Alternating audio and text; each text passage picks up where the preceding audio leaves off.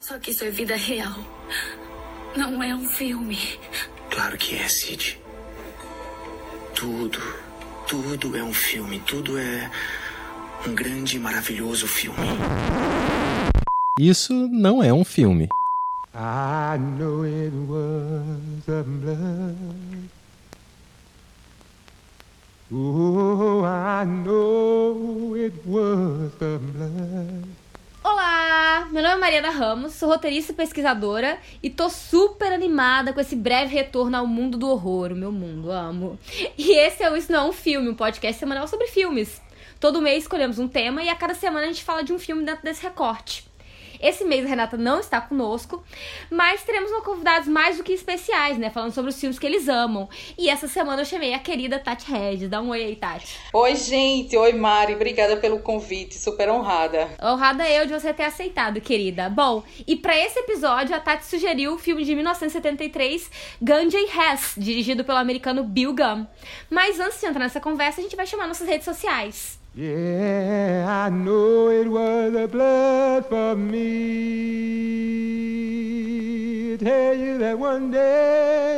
Bom, gente, vocês podem nos encontrar no arroba Isso Não é um Filme Pod no Instagram e no Facebook. No Twitter vocês podem nos encontrar no arroba Isso Não é um Filme. E vocês também podem mandar e-mails pra gente no Isso Não é um Filme Pod, arroba gmail.com. Lembrando que é sempre tudo sem acento e tudo junto, né? Assinem nosso feed, compartilhem com os amigos e deixem seus reviews. Lembrando também que vocês podem nos ouvir no Spotify, Apple Podcasts, Google Podcasts, Deezer, Anchor, Castbox, tem um monte de outros lugares que as pessoas me falam e eu esqueço. Mas é isso, vamos pro programa.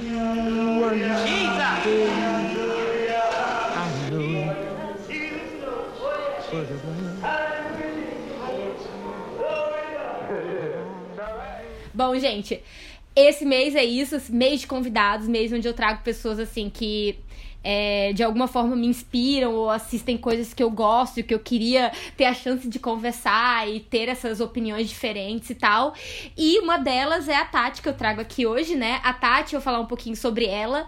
Ela é licenciada em artes plásticas na UFPE e ela se perdeu no caminho, virou artesã e agora estuda e pesquisa cinema fantástico e de horror de forma independente através de cursos online em diversas instituições. Vive a, a ver coisas e escrever sobre elas no Horrorizadas, que é um site, e no, no meu filme do dia, que é no Instagram.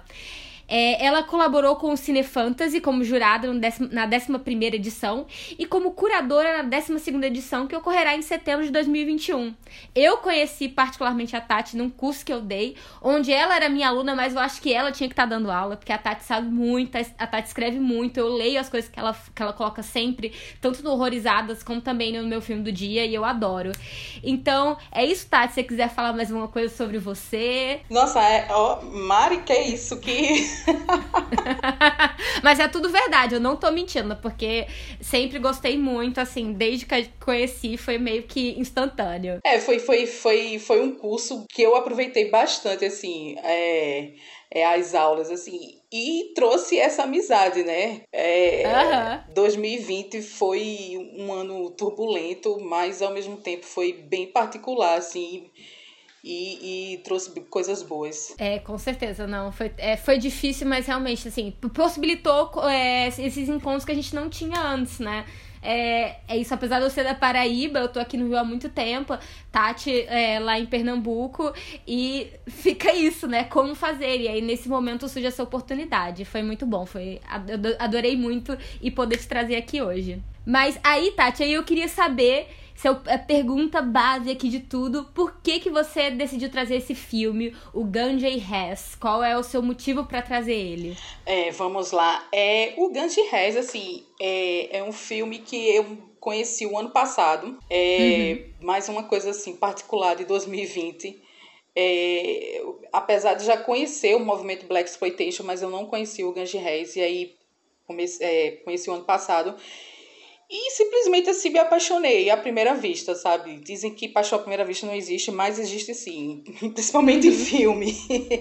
Com certeza. É, e aí eu acho que por ele trazer várias discussões e camadas e ser um filme totalmente subversivo assim do que se espera, né, de um filme de terror, de um filme de vampiro, de um filme black exploitation, Aí eu resolvi trazer hoje aqui pra gente discutir mais um pouquinho ele. E e o pessoal conhecer, né, também, assim, quem ainda não conhece, ficar conhecendo que é um filme bem particular. Com certeza. Isso é muito bom que você fala que, assim, realmente é um filme incrível. É um filme que eu ouço falar há muito tempo, mas, assim, é o de assistir é algo mais recente, né? Realmente, até nessas leituras, até é, alguns livros que você mesmo trouxe em aula, né? Quando a gente estava falando, é, o, o, livro da Robin, né? Onde ela cita também no, no filme baseado no livro, né?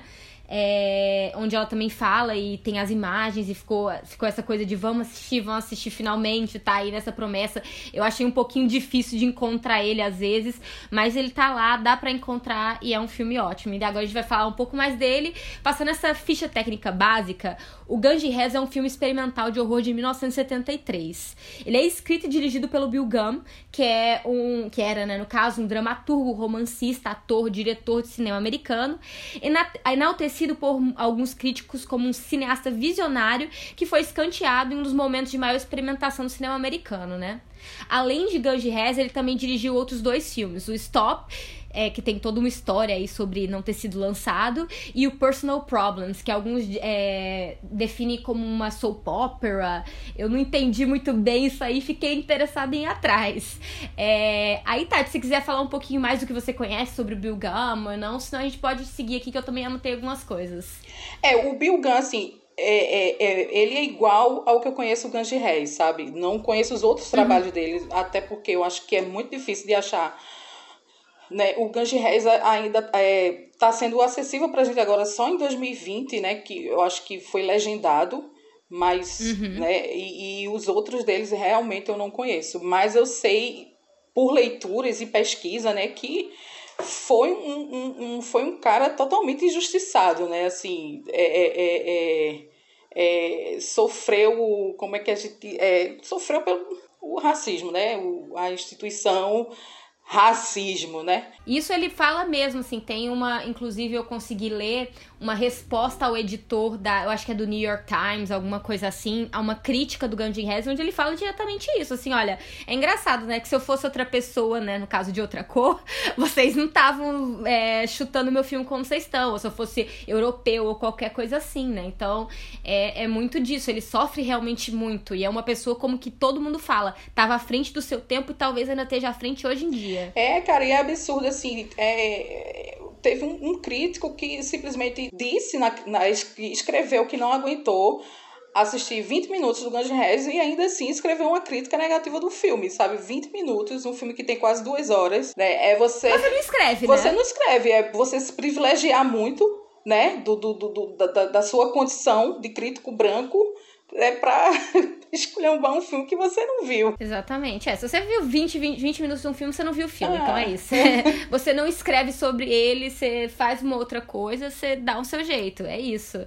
Bom, gente, alguns outros nomes incríveis desse filme. O filme tem muitos nomes importantes, né? Além do, do Bill Gunn, né?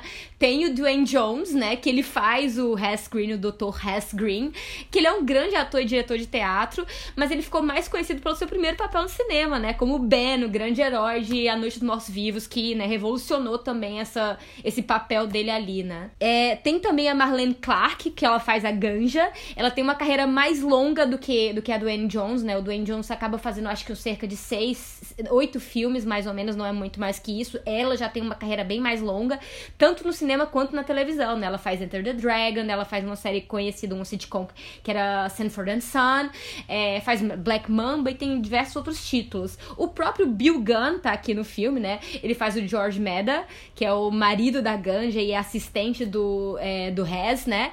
É, e tem o, o, Sam Waymon, né? Que é. Ele faz o reverendo Luther Williams, que é. Na realidade, o Sam Waymon é irmão da Nina Simone e ele também fez a trilha do filme, né? Ele também trabalhou com Gun em outros momentos, né? Em Personal Problems. Tem também grandes atores como Leonard Jackson, que ele faz o Art, e a Mabel King, que faz a Queen, é, Queen of Mercia, né?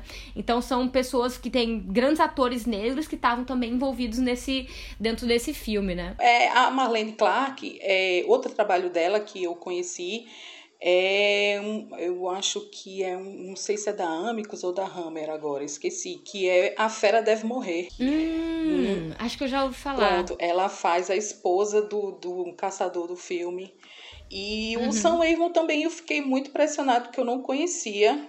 E aí, pois é, é. Foi, pois é, fui descobrir um dia desse no Twitter, que ele é ativo no Twitter. fui descobrir, fui descobrir um dia desse que ele é irmão da, da Nina Simone, assim. Então, qualquer coisa que você fala do Ganji Rez, do Bill Gunn, do nome dele no Twitter, ele vai, curte e retuita. Eu acho Ai, que maravilha! Ele é bem. É, pois é, cara. E é isso. Ele, ele era, pelo que, eu, pelo que eu entendi das leituras, ele era muito amigo mesmo do Bill Gunn, né? Eles eram próximos, assim, para além dele fazer, é que ele não era ator.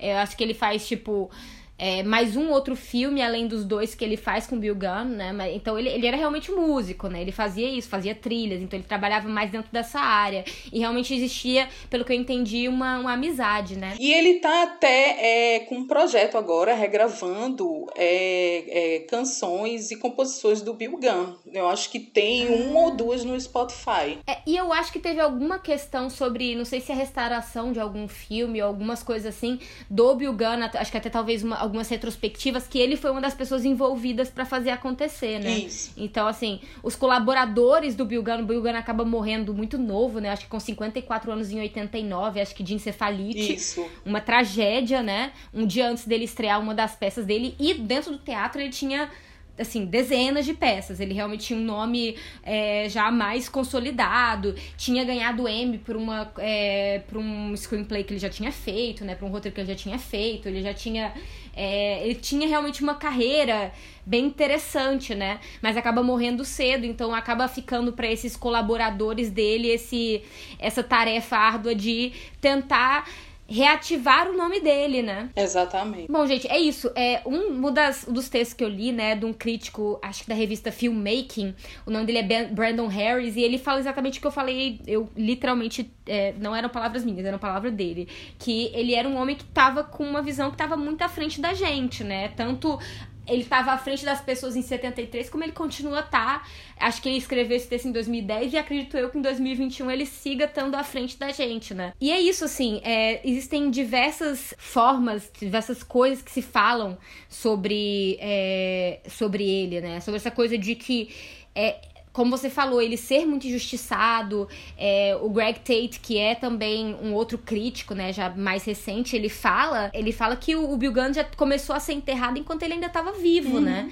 É, isso é interessante também para pensar exatamente esses caminhos de da época em que ele estava trabalhando, o tipo de experimentação e linguagem que ele estava fazendo e como ele não consegue a projeção de outras pessoas, né? É como, é como se o, o corpo negro só interessasse depois de morto, né? Depois de morto, ele, ele tem o, o, o sucesso, ele tem o, o reconhecimento, né? E é, é, é, muito triste isso, né? Porque era um cara que era muito visionário. Pô. Então, assim, imagina se tivessem dado as chances, né? É, é uhum. a ele o que a gente não teria de, de, de obra massa, assim, hoje em dia, sabe? Pra é, contemplar. Com certeza. Pelo que eu entendi, ele foi o segundo homem negro a conseguir um contrato grande com uma, é, com uma das daquelas majors, né? Das empresas ali de das produtoras de Hollywood, né? é, com os estúdios, né? No caso, com a Warner Brothers, é, para o filme dele Stop, de 1970, só que na realidade nunca foi lançado, né? Eles barraram o lançamento do filme. Eu acho que acabou, acaba que só conseguiram uma versão do filme, isso muito recentemente mesmo, assim. Mais do que Gandhi Hess, que Gandhi Hess foi. teve vários cortes, foi uma questão toda com o produtor, eles pegaram e, e deceparam o filme todo, fizeram um monte de coisa é, com o filme, revenderam é, os originais. Foi um pouco difícil acho que para até remontar o Gungeon Res do jeito que a gente tem aqui hoje, ele com uma hora e 53 mais ou menos. Mas o Stop ele foi realmente não lançado, ele foi barrado pelo estúdio depois de ter feito isso, porque, e aí eu gosto, eu fiquei pensando assim, tudo que eu tava lendo, né, apesar de não ter tido acesso aos trabalhos do Gunn, né, o que me parece é que ele realmente explora muitos aspectos da sociedade, né? Essa coisa de desejo, prazer, relacionamentos e, e questões de classe e raça. É, são filmes complexos, né? Pelo que eu entendi, né? Tem sempre, sempre acaba indo para uma linguagem meio surreal, com temas muito tabus, mesmo sendo um momento onde o cinema americano estava supostamente se libertando desses tabus, né? É, só que é lembrando que, como a gente já falou, né? Isso era apenas para aquela nova é, Hollywood, entre aspas, que era a mesma Hollywood termos de quem estava fazendo, né? Não eram os velhos produtores da, é, das majors, né? É, mas eram homens brancos do mesmo jeito, e homens brancos de classe média, né? Então, assim, é, ele fazia coisas que muita gente estava fazendo, só que ele acaba não tendo de jeito nenhum nem a mesma carta branca, né? Essa carta de vai faz o que você quiser, e nem o reconhecimento posterior, né? É, ele, ele quebra muito, né? É, é, esse papel do que se espera, né? De um homem negro na, no, na tela. É, ele quebra o papel do, do homem branco, ele quebra inclusive o papel do homem negro e aí mostra, uhum. faz um, um, um, é, um, personagem como o Dr. Hess, um homem rico. Uhum. Né? Uhum. Que mora bem no bairro branco. Exato. E que, e que, e que fala sobre esses assuntos, né? Que decide, porque tem momentos ali ou, é, ou através da, da visualidade, né? Dessas coisas de ele entre esses espaços de. Especialmente muita, é, muita ligação com a certa, essa arte, né? Essa arte é, que se chama high art, né? Sei lá, coisa assim de é, mais clássica, né? E essas, esses é, entre é, esses paralelos que ele cria, né? Mas é, também diretamente no diálogo, né? Onde ele fala realmente, alguns mas olha, eu sou o homem negro aqui no meio, se você acontecer alguma coisa aqui, quem que você acha que vão vir atrás?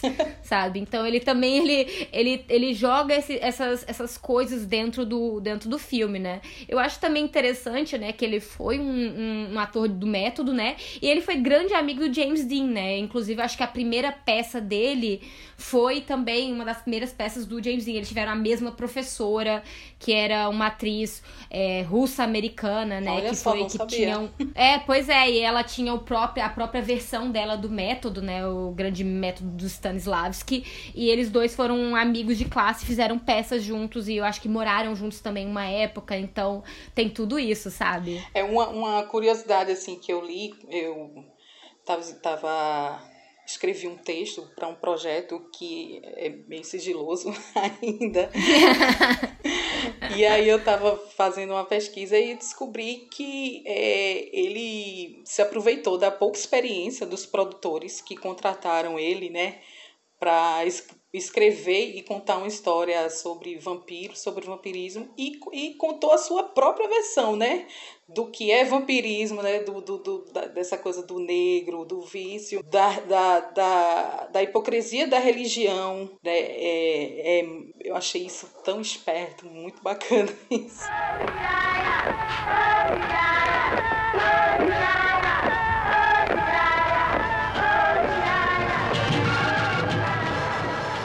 Bom, vou fazer uma sinopse rapidinha do filme. É... Bom, o Ganji Hess segue as façanhas do antropólogo Dr. Hess Green, que se torna um vampiro depois que seu assistente inteligente, mais instável, o esfaqueia com uma adaga amaldiçoada, né?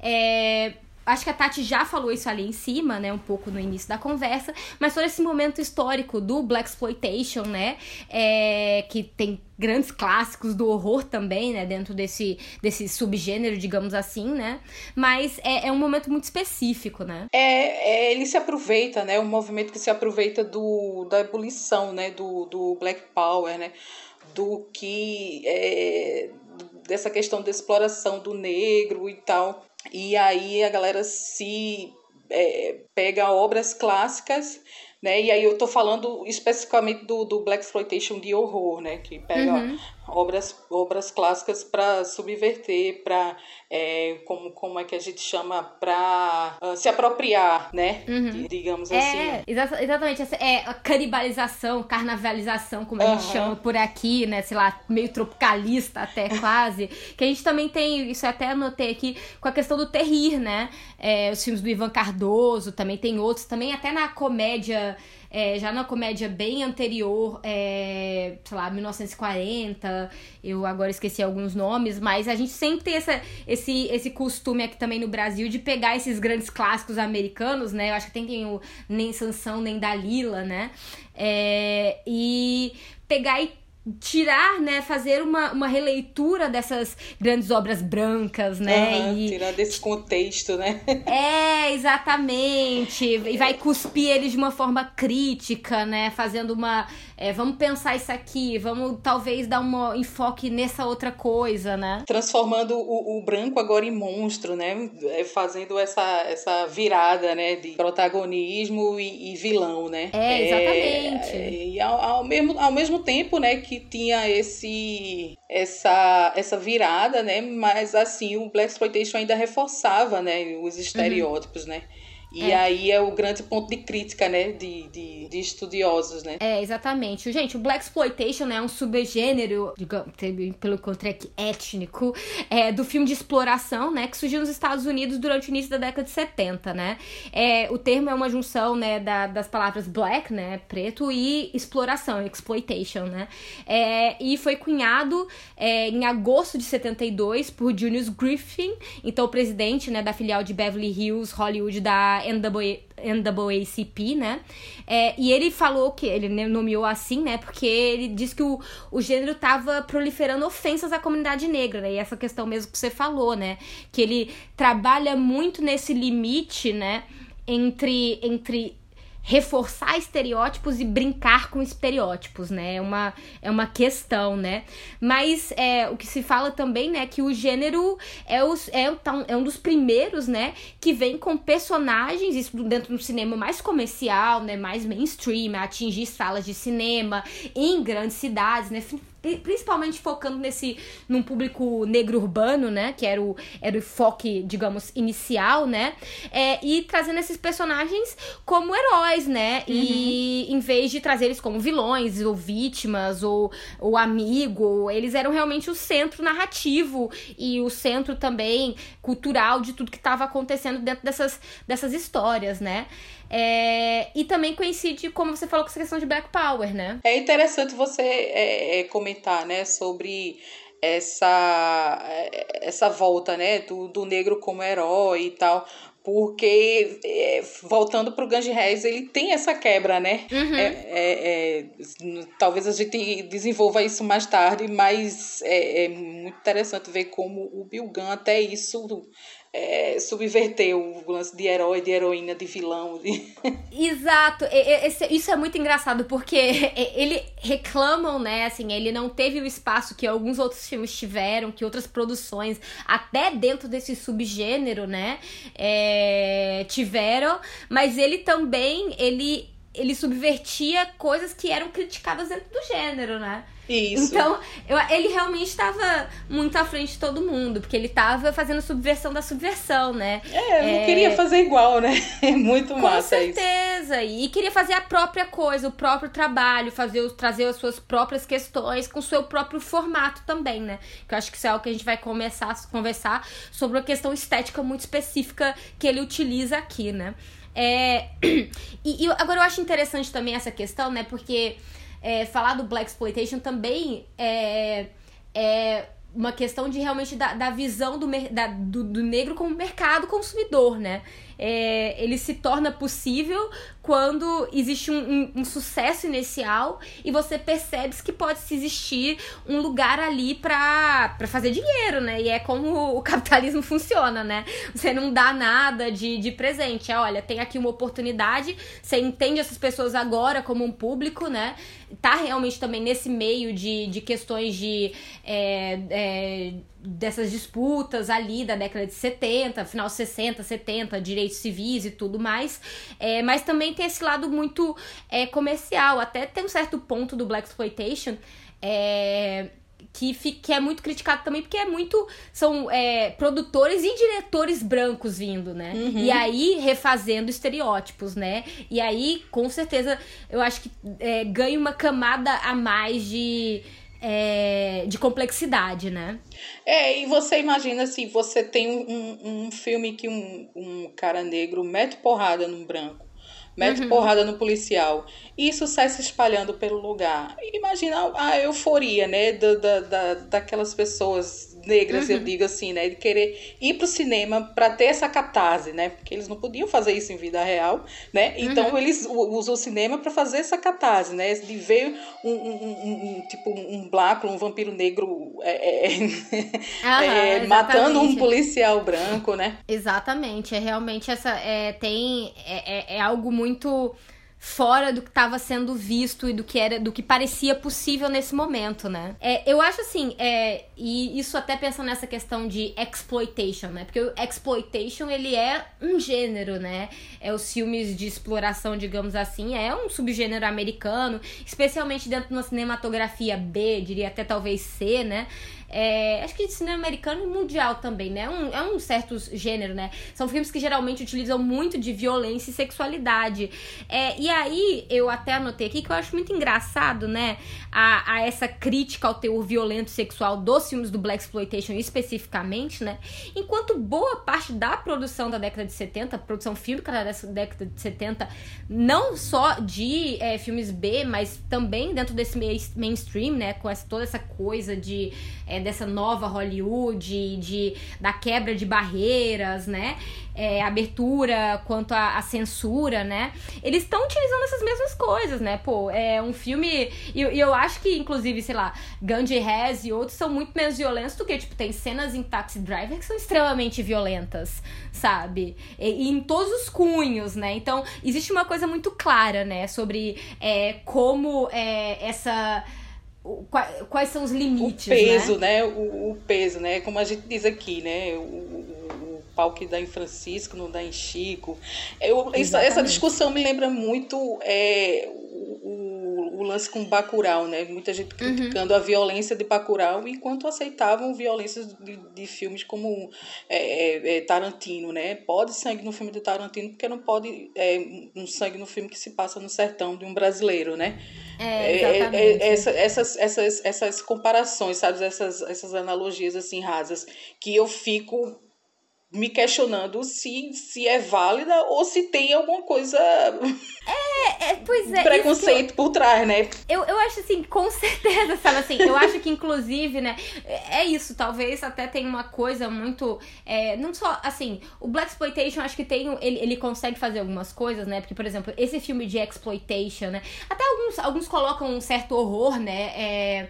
É, e digo aí um horror que até se torna mainstream também, com filmes como Massacre da Serra Elétrica, como filmes de exploitation, né? Mas eles são filmes que ganham uma grande projeção é, é, dentro do mercado, né? E os filmes de Black Exploitation também saem dessa categoria de, de filme B, em termos de filmes que só vão ser lançados em, sei lá, sabe, esses, esses lançamentos extremamente independentes. A- aqui também tem toda uma questão de produção independente, especialmente aqui nesse filme do Bill Gunn, né? Mas outros títulos do Black Exploitation, eles têm. é, eles estão falando com a indústria, né? São, te- existe uma produção industrial ali dentro desse, dentro desse gênero, né? Então acho que ele, ele acaba é, ultrapassando o espaço é, aceitável do, do, do, para o black para o ex- exploitation em si e tem esse dado que não é nada desimportante que é extremamente gritante, que é o, o fato de ser, um, é, ser uma, uma filmografia, se não necessariamente dirigida por e escrita por, mas é, protagonizada por pessoas negras, né? É perfeito, isso, exatamente. It was as though I was a disease. I have a brother that's 10 years older than I am. I have a sister that's 8 years older than I am. So that I was obviously an accident. And it was it was ganja. I came down with ganja, you know. Agora vamos passar assim é, um pouco pra esses aspectos visuais e narrativos do filme, porque eu acho o filme muito singular, cara. O filme é muito singular. O que, que você tem assim? O que, que você pensa sobre isso? Que eu coloquei algumas coisas, mas eu queria te escutar primeiro. É, é, como, é como a gente estava falando logo no início, né? Ele tem, ele tem, ele tem essa característica né, de subverter tanto estética é, quanto narrativa, né? Quanto protagonismo. É, me agrada muito como é um filme que você percebe que, mesmo sendo a história Ganja e Reis, mas uhum. você percebe que o protagonismo ele tá com vários personagens. Uhum. Né? Não sei se você teve essa impressão, a mesma impressão. Mas tem aquele começo do filme que tem o, o, o pastor falando, o ministro né, da igreja, que ele dá toda a história pra gente, uhum. mesmo sem a gente ter visto, né? Eu Exato. acho sensacional isso. E ele conta, ao mesmo tempo que vai mostrando aquela imagem, uma imagem de umas estátuas, né? E uhum. já mostra aquela dualidade da religião, o, o, sexo, a sedução, o prazer. Uhum. É, é, é muito interessante como o filme de, de início, assim, já, já dá pra gente essa, essa pegada é, surrealista, onírica, esteticamente, é, como é que eu posso dizer, esteticamente viajada.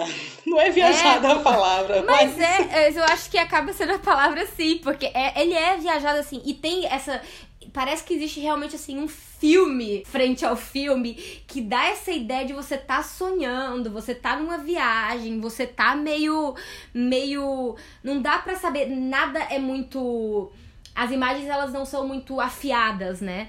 Eu vou usar a palavra afiada, mas assim, sempre tem uma certa é, não sei, o grão muito específico, quase como se fosse uma camada extra de ar, alguma coisa assim, é. quase uma névoa sempre presente. É. Que dá essa ideia de você estar tá sempre meio.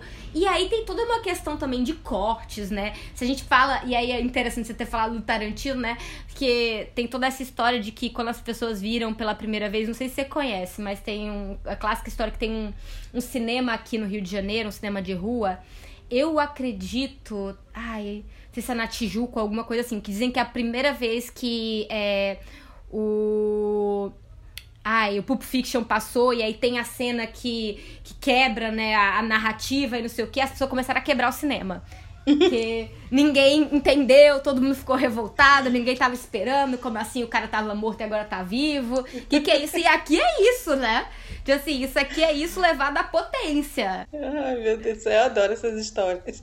Elas são ótimas, né? Mas assim, eu imagino que esse cara, assim, o cara que foi tentar assistir, o crítico que passou 20 minutos e saiu, ele não estava preparado mentalmente, sabe? Né? Ele, tinha, ele não tinha intelecto suficiente para sustentar aquilo dali, porque é uma proposta diferente. É, e, e ao mesmo tempo, é, e ao mesmo tempo, assim, é, você vê como é, eram pessoas que estavam alheias a certo tipo de cultura, né? A essa cultura uhum. negra, né? Para eles não, não interessava esse tipo de, de história contada, né? Então, uhum. né? Ele foi esperando uma coisa, viu outra e. É isso, talvez ele estivesse esperando um filme simples que ele ia poder só gritar, falar mal é, com facilidade, eu acho que ele não encontra essa facilidade que talvez ele estivesse esperando, né? É, eu acho que é um filme que você tem. E assim, e eu assisti eu acho que eu vou precisar assistir milhares de vezes mais para conseguir captar todas as camadas, porque é isso, é, o Bill Gunn, e por toda. Acho que ele também é filho, a mãe dele era a, atriz, o pai dele era músico também, se não me falha a memória, alguma coisa assim. Ele vem também de um, de um pedigree intelectual e toda essa questão dele ter estudado método ali em Nova York, né? É, e essa toda a carreira dele no teatro, ele era uma pessoa extremamente refinada, né? Então, imagino que tem ali símbolos e é, usos de imagem, de coisas é, que, para mim, passam e eu vou precisar. Porque é uma peça de arte, realmente, sabe? exatamente. E cada vez que, cada vez que, que, que eu assisto, assim, eu percebo mais coisas e sei que ainda falta tanta coisa assim de entendimento, sabe? De, de, de vivência mesmo, de pesquisa, sabe? Para conseguir alcançar esse filme. É, é que um certeza. dia isso vai acontecer, né? Mas assim, ele é muito ele é muito minucioso, sabe? Ele é muito cheio de, de, de caminhos e camadas, assim. É, é claramente uma pessoa que estava muito imersa dentro de um, dentro de um, de um meio artístico, né? Isso, é, com uma linguagem muito própria. Eu acho que para mim, e, e, o filme é muito cheio de simbolismo, né? Tanta questão religiosa, né? De cruzes aparecendo, a imagem de Cristo, é, coisa assim. O vermelho também tem uma coisa muito específica dentro do filme, né? Acho que até me lembra de outro filme que você ama, né? O Morte em Veneza né? Isso, Também tem essa coisa toda com vermelho e tal. Aqui tem a, a figura da. É, eu não sei se são rosas ou são cravos, né? é, vermelhos que aparecem sempre, né? Em muitas, em muitos momentos. Eu fico pensando, gente, o que ele tava querendo dizer com isso? Um dia eu tenho que parar só pra pensar nisso. É, é até o, o, o próprio nome do filme, né? Se você for parar pra pensar e pesquisar. Hoje eu, eu tava pesquisando e aí, é, é, só hoje eu me dei conta, assim, o, o que significa o ganja, eu, uhum. eu já sabia, né? Que é, uhum. que é um nome para maconha, né? Mas o, o, outro significado eu não sabia, que significa uma pessoa vaidosa, né? Uma pessoa prepotente, que é completamente a personagem da Marlene Clark, né? Ela uhum. já chega, ela liga, né? Para o, ela é uhum. esposa do, do, do personagem do Bill Gunn é, ela liga pro patrão, né, do marido, já com uhum. uma arrogância, né? e ela é extremamente arrogante, né? É, cara, ela chega na casa do, do, do, do Dr. Reis, já manda ele chamar o patrão, e aí ele diz, eu sou o patrão.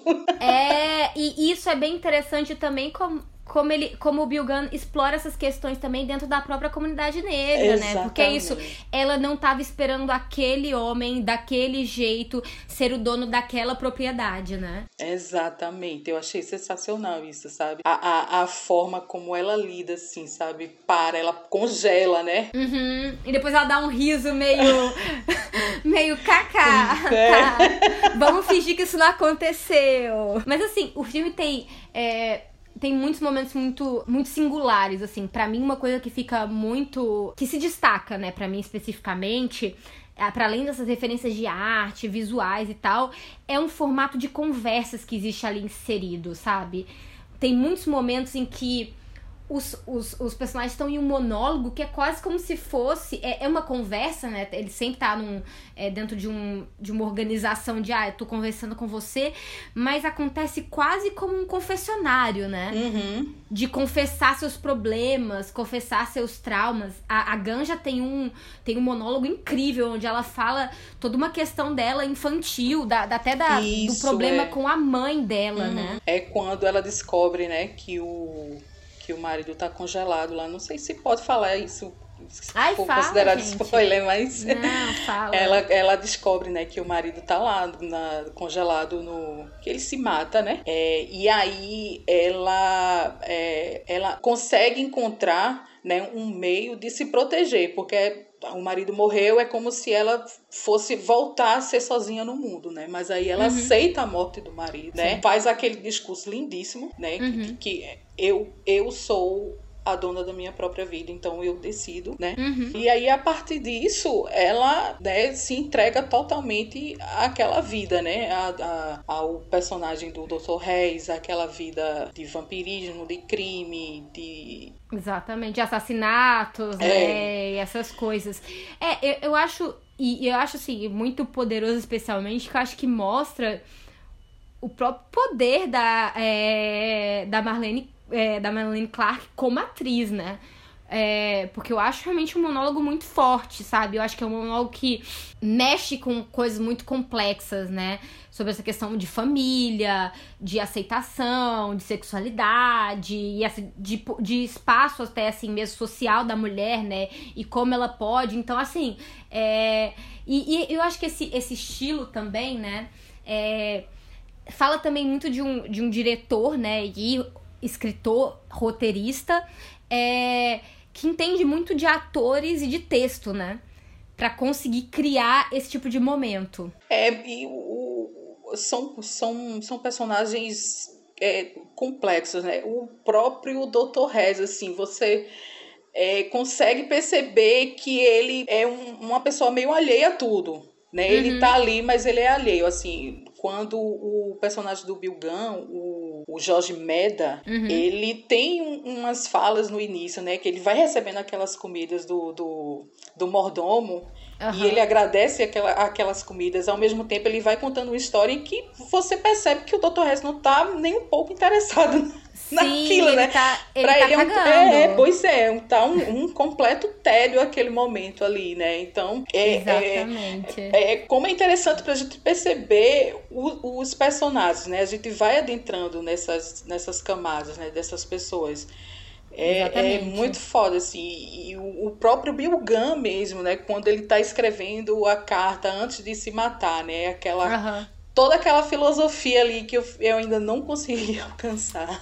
Também, pois é, também é outro desses momentos que eu fico assim, gente, tem alguma coisa aqui que vai, que assim, que tá é. muito além, e você tem que ver e rever, eu acho que tem, que é algo que, que exige uma leitura muito próxima, sabe, de eu vou analisar esses três minutos aqui, e vai ser pois isso. Pois é, cara, e aí acaba, não sei se, se se remete ao final, né, aqueles meninos cantando ali, aquela... Uhum uma música religiosa, eu acho muito sensacional, assim, que fica meio uma coisa meio.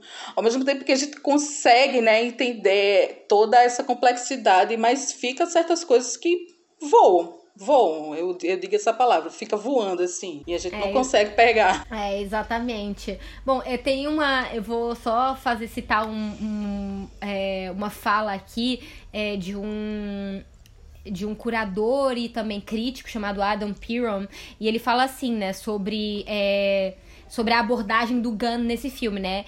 indo e voltando entre trocas interpessoais silenciosas e ações vívidas motivadas pela culpa e trauma sobre as mortes dos cônjuges dos dois personagens título, né? E seu desejo de se reconectar à, à, à igreja cristã, né? Ganji Rez desafia um sentido tra tradicional da estrutura linear. É, ele não oferece um enredo, mas sim um retrato das interações dos personagens uns com os outros enquanto tentam viver novas vidas, né? E eu acho que é bem isso que acontece, né? É, essa, como você falou, o reverendo conta a história ali pra gente no início, pra gente não uhum. precisar mais se preocupar com essa questão de linearidade, né? Ele já entrega, Isso. né? Como se fosse até uma coisa de um coro grego, né? Pensando aqui agora, né? Isso é uma coisa meio de coro grego e ele vai entregar o que vai acontecer na história, então você não precisa mais se preocupar tanto com pormenores. Exatamente. E aí, é, é nessa questão da, da religiosidade, né? Você. É é, a própria Ganja, né, naquele discurso que ela faz, que você citou, ela mostra claramente ali que está cansada, né? Uhum.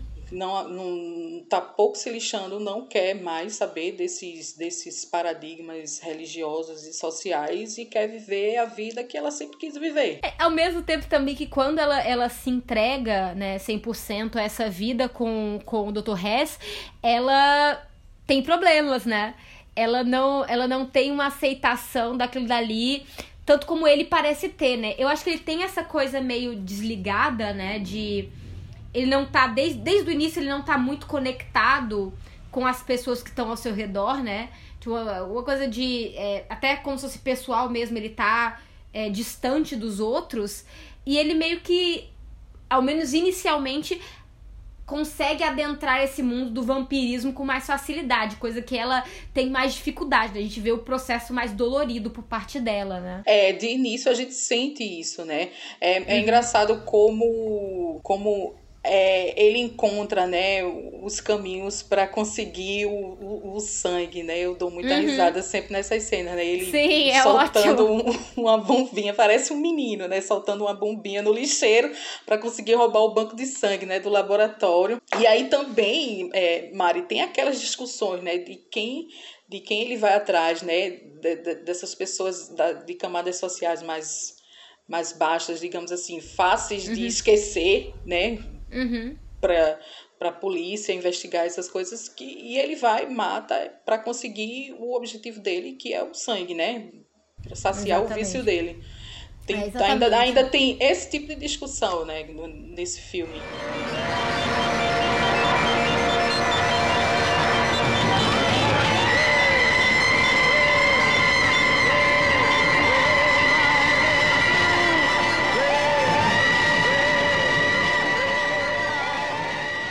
a gente pode até fazer, assim, ir para essa questão de temas mesmo, né? Porque ele trata de coisas muito específicas. Essa, essa coisa que você falou exatamente do. É, do, de quem ele, esco ele escolhe vitimizar, e eu acho que até por uma, uma leitura muito boa da sociedade ao redor, né? Ele sabe exatamente, olha, essa, como você falou, essa pessoa aqui, se eu dispor dela, ninguém vai sentir falta. É. Se eu me dispor dessa daqui, ninguém vai sentir falta. Agora, se tal pessoa desaparecer, vai ser mais complicado, né? Então ele, ele consegue fazer esses cálculos, né? É, se tal pessoa desaparecer e onde desaparecer, né? Porque tem uhum. no, no início do filme, quando o o Jorge Meadow, o, personagem de Bill Gunn, quer se, se matar, ele Exato. diz, olha, se você se matar aqui, eu vou ter problemas, né? Porque eu sou a única pessoa negra nesse lugar, então a polícia vir atrás de mim se encontrar um corpo negro boiando no rio, né? Ainda tem... É, ele consegue ainda trazer essa discussão, né? Eu acho que, que por isso ele, ele se fecha tanto, né? Porque uhum. ele, ele, ele anda por caminhos de brancos, mora em caminho, mora em bairro de branco, né? E aí ele fica nessa introspecção, que eu acho que, o, que é um lugar que ele consegue sentir paz ao mesmo tempo. É muito uhum. é, é, essa coisa contraditória né, da religião, mas quando ele está na igreja, né, ele consegue sentir Sim. uma certa paz, porque ele sabe que está entre os seus, né? Sim, finalmente, né? Porque é isso, acho que é o espaço que, do filme como um todo que mais tem é, pessoas negras, né? E até pessoas negras é. que, não, que não sejam essas pessoas negras de uma classe social mais abastada que se comportam como pessoas brancas, como ele próprio, né? Exatamente. Tem toda uma questão, né? É, eu, eu anotei assim alguns temas, a questão de assimilação, né? É, e de ter que se assimilar, né? A um, a um certo espaço até para poder é, desfrutar desses, desses bens materiais, né? É, ter que se ajustar. Até eu acho que até essa, essa questão de uma presença muito grande de arte, é, arte europeia dentro da, dentro da visão ali, dentro da casa dele, do estilo, né? Funciona muito como se fosse um museu, quase. Eu acho até que tem uma parte do filme que é filmado em museu, mas eu não sei dizer exatamente qual. É, mas. É, e que falam muito sobre isso, né? E até assim, por exemplo, o filho dele aparece muito rapidamente uhum. e os dois têm uma conversa toda em, em francês, francês, né? Né? Então, assim, ele tem essa questão toda de, de, de uma compreensão mesmo do que, do que ele precisa fazer e o que ele precisa abdicar para conseguir viver esse mundo abastado, né, ao qual ele, qual, no qual ele, ele reside, né? É, como se ele tivesse ainda, mesmo tendo conquistado, né, tantas coisas, ele ainda conseguisse, ele ainda tem que viver é, sob amarras, né? É, se limitando. E aí tem até uma coisa muito complexa, né? Porque tem aí tem a cena, né, que ele vai pro bar e só que ele se torna alvo, né? É que é o casal, né, que tá lá e aí a mulher sai com ele, vai não sei o quê. Só que acaba que era meio que um esquema dos dois para roubar ele, é, né? Pra dar é... um golpe, né? para dar um golpe nele. Então, assim, também tem. Eu acho que tem uma solidão um pouco disso, né? Do momento que ele tenta é, estar entre os seus, num espaço um pouco mais leve, esse tipo de coisa acontece, né? Ele se torna alvo. Até como ele se torna alvo do próprio Jorge Meda, né? Mas tu acha que ele foi para aquele bar para eles se sentir entre, entre eles. Eu acho que ele foi ali para caçar. É, então, eu não sei muito bem. Eu, fico, eu fico um pouco na dúvida, porque eu acho que tem uma certa surpresa por parte dele quando ele é atacado, né? Eu acho que ele não esperava que eles também tivessem atrás dele, sabe? Essa outra virada, né? Ele, é. ele não era o único caçador no caso, né? Exatamente, é, é. Tem isso. Mas eu acho que ele, ele já foi para aquele lugar ali com aquela intenção de conseguir alguém pra. uhum. é, é porque eu acho que também tem, tem essa coisa, né? Que você até falou. Eu acho que ele é tão desleixado com o mundo, ele tem uma pose tão assim que eu acho que às vezes ele tá triste, tá querendo querendo interação, mas às vezes não, é realmente um jeito, né, dele mesmo. É, vai ver, ele não sabe, né, como, como ele tá no meio tanto de, de, gente rica sempre, né? E aí vai que ele vai num, num boteco, não sabe como se comportar, né? Exato. Não, ele, tá, ele claramente se destaca de todo mundo que tá ali, né? Pela pose, pela forma, o jeito de andar. De, e ele, ele não gosta de papo, né? Eu acho isso muito engraçado. Que a menina tenta falar com ele também, é outra pessoa que tenta falar com ele, ele assim, sabe, sei lá, cala a boca. É uma é. coisa meio assim, né? tipo, é no pay buff, com ele é pay buff. Não gosta não, de monólogo não. Exatamente. Ele, ele é muito sem tempo para ninguém. Ah, é um personagem muito engraçado ao mesmo tempo, viu? É, pois é. E uma coisa que você também já deu uma, uma leve é, lá atrás, né? Mas essa questão toda dessa, dessa metáfora de vampirismo com vício, né? E até questão de, né? E o vício de drogas e não sei o que, até como um, um espaço também de, de decadência, né? De, de um problema até que isso que se torna um problema muito maior também para a própria comunidade negra posteriormente, né? Com todas as questões que quando o, o, o próprio próprio FBI também introduz diversas drogas extremamente pesadas em comunidades negras como uma forma de extermínio, né? Acho que também é meio presciente nesse tipo de coisa, né? Tem, tem muitas discussões dentro do filme quanto a essas questões de desejo, né? Não, então, assim, é, é, é muito interessante, assim, como o Bill Gunn, ele traz, né, essa discussão, como, já,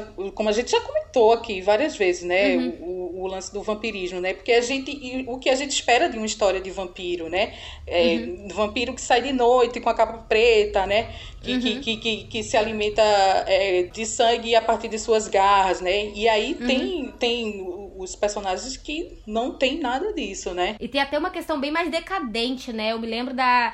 Eu não sei se é a primeira cena que ele. Quando ele vai, vai no Meda, né? E acaba se alimentando do Meda, com ele lambendo sangue no chão, né? Aquela e de sede alguma, toda, né? É, e de alguma forma me parece é muito mais chocante do que quando a gente vê um filme de vampiro outro, sabe? Com, ah, dou a mordida assim. Ter realmente, é como você falou, a sede, né? Você vê essa, essa, essa necessidade daquilo dali, né? É, é realmente, realmente é chocante, assim da forma como, como ela é mostrada, né? Porque é, mesmo a gente se dando conta de que é um filme de vampiro, a gente não espera aquele tipo de cena, né? Da forma como ela é mostrada, né? Da, da forma como ela é feita. E como ele reage, né? Ele, ele pega o telefone, é, pensa em ligar para a polícia, mas ele desiste, né? A sede, a sede dele é tão grande que ele prefere se alimentar daquilo, né? E é, parece é como se o, o, primeiro alimento, né? Ele se contorce todo, assim. Não sei se ele se contorce porque está recebendo aquele sangue ou se contorce de culpa, né? Não é, sei. É, pois é, não, e, e, é isso, né? Isso vem muito também dessa questão, né? É, das atuações e si, da forma como. É, o filme também tem muitos momentos muito quietos, né? É, que realmente é uma coisa muito de um, de um certo cinema experimental. É, me lembra até um pouco Chantal Ackerman, sabe? Nessa coisa de, de dar o seu tempo, ele tomando banho, né? Tem a, a cena que, que o personagem do, do Bill Gunn tá tomando banho. Uhum. E tem uma coisa muito caseira, sabe? Do, do pessoal, de estar no seu espaço e tal. Que eu acho também muito poético, muito interessante. E, assim, eu acho que pra finalizar, assim, um pouco, não sei se você quer falar mais alguma coisa em termos de temas, eu acho muito interessante essa questão como o filme, né, é de uma ponta a outra, né, as duas pontas do filme acontecem em igrejas, né, assim, é, ele, ele é, é o, o, arco, né? Você começa ali e termina também nesse mesmo espaço.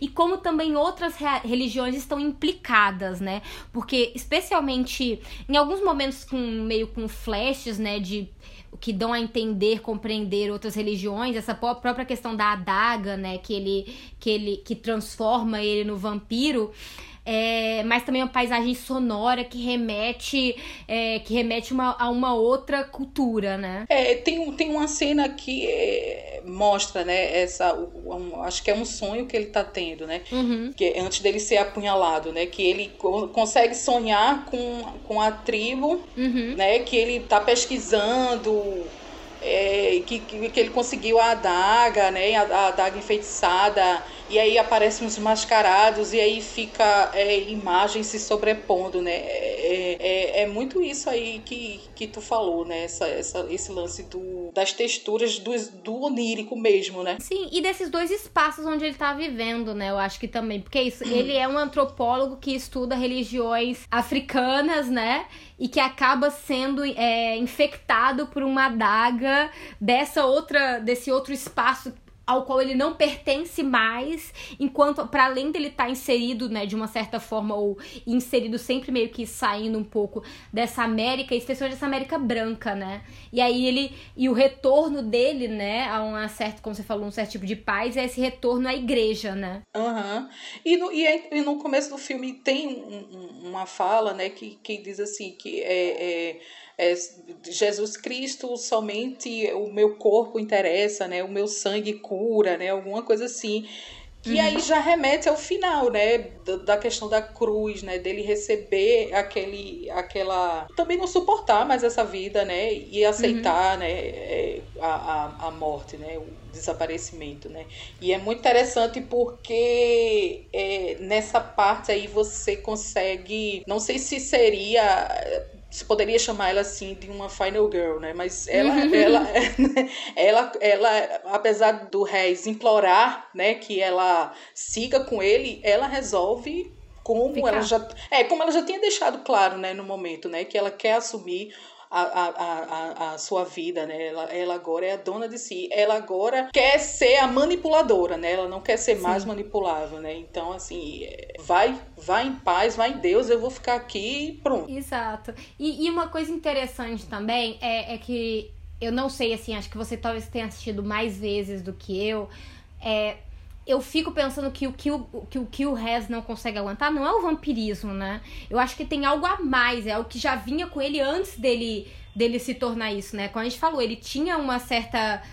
Um, um, certo desligamento com a vida e com pessoas, né? Ele sempre tá dando festas, ou ele sempre tá em festas, mas ele sempre tá muito desligado, né? É, desse ambiente. Então, acho que no caso, a morte nem, é, nem vem como uma saída a, a algo digamos assim, a um pecado do vampirismo, né? Não me parece isso. Ao, ao, menos o que eu vejo, eu posso estar errada, aí você me diz. Mas me parece algo maior, a esse estar nesse lugar mesmo que já era inóspito antes. É, porque eu acho que é ao mesmo tempo em que ele ganha a vida eterna, né? Ele ganha uma certa. É, adquire, né? A vida eterna, adquire uma certa liberdade. Hum, talvez não seja a liberdade que ele queria, né? uhum. né? Então, assim, eu vejo como ele sempre um, um, um corpo inadequado, né? Sim. Né? Antes da, da vida eterna, depois da vida eterna, né? É, e ele fala muito sobre isso, né? Sobre essa questão dessa inadequação, né? Ele é. nunca tá cabendo, né? Ele nunca é. tá. Hum, né? Mesmo quando ele tem poderes que, digamos assim, seriam é, desejáveis e desejados, é ele, ele não cabe, né, nesse espaço. É, ele, ele, ele faz de tudo para não. Uh, como se ele tivesse o tempo todo fugindo, né, dessa sociedade racista, né? Mesmo ele sendo um cara rico, ele ainda tem a pele negra, né?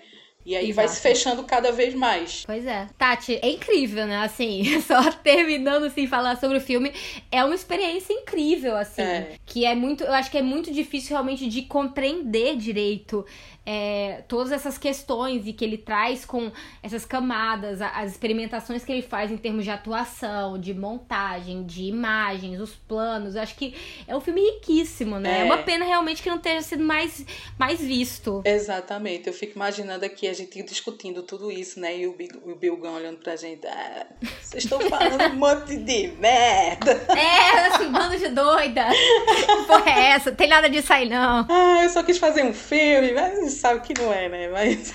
é, ai, mas assim, é assim, e, e é isso, com atuações é, realmente também primorosas, né? Assim, isso de.